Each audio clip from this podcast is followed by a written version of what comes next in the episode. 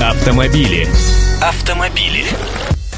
Здравствуйте, я Андрей Гречаник. Депутаты Госдумы подготовили поправки в Кодекс об административных правонарушениях, предполагающие требования оснастить алкозамками автомобили, водители которых были пойманы за рулем в нетрезвом состоянии. Вот такое вот долгое предложение я осилил.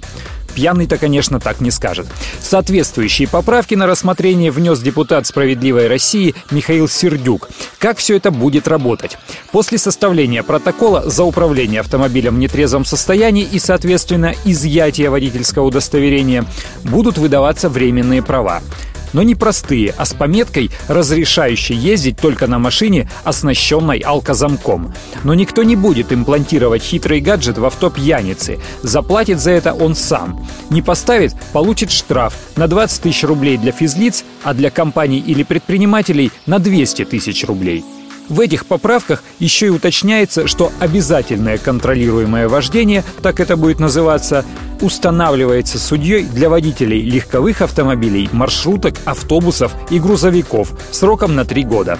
Мне вот только одно непонятно, ну неужели они всерьез думают, что эта смешная штуковина кого-то из наших остановит? Да он разнесет по пьяни всю машину от рулевой колонки начиная и обшивкой багажника заканчивая. Там наткнется на бейсбольную биту и отправится дальше на подвиги, а там уже найдет и на чем покататься.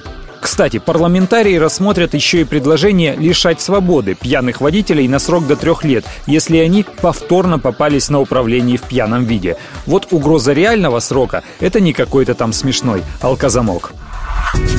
Автомобили. Автомобили.